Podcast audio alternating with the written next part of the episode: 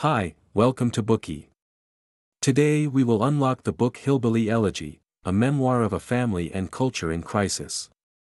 The book was written by J. D. Vance, who was born in Middletown, Ohio, within the Rust Belt. While he is white, he is not a member of the white Anglo-Saxon Protestants, the first group to settle in the northeastern United States. Vance is of Scottish-Irish descent, and his community consists of mostly non-college educated, working-class individuals whose ancestors had been brought over to American South as day laborers. The subsequent generations had worked as sharecroppers, coal miners, and factory workers.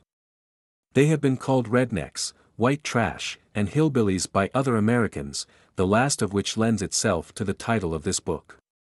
Vance was only 31 years old when he wrote this memoir. At the time, he had no notable achievements.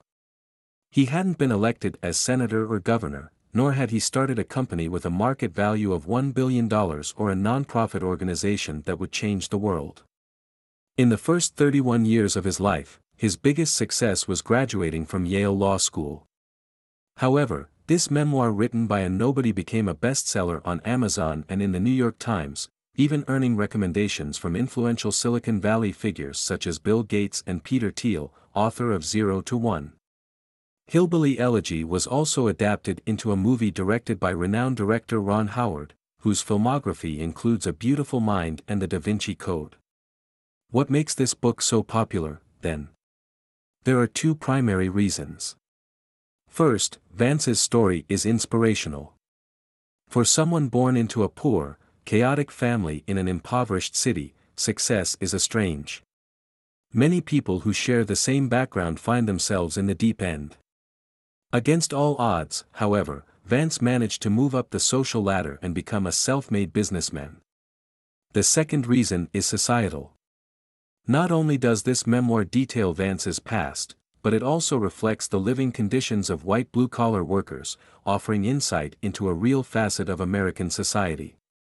Through Vance's perspective, readers can explore the challenges faced by the white American working class and learn the causes behind them.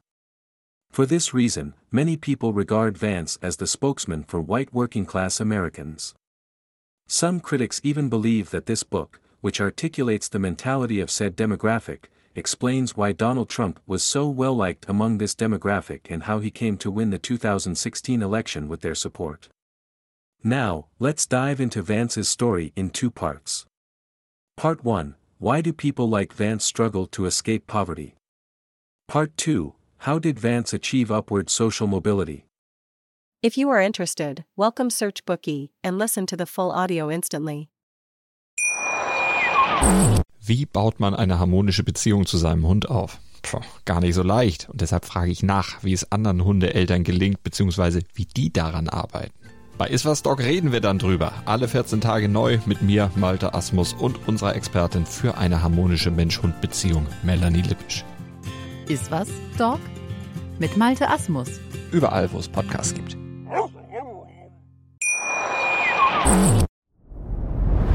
Dir hat dieser Podcast gefallen? Dann klicke jetzt auf Abonnieren und empfehle ihn weiter. Bleib immer auf dem Laufenden und folge uns bei Twitter, Instagram und Facebook. Mehr Podcasts findest du auf meinpodcast.de.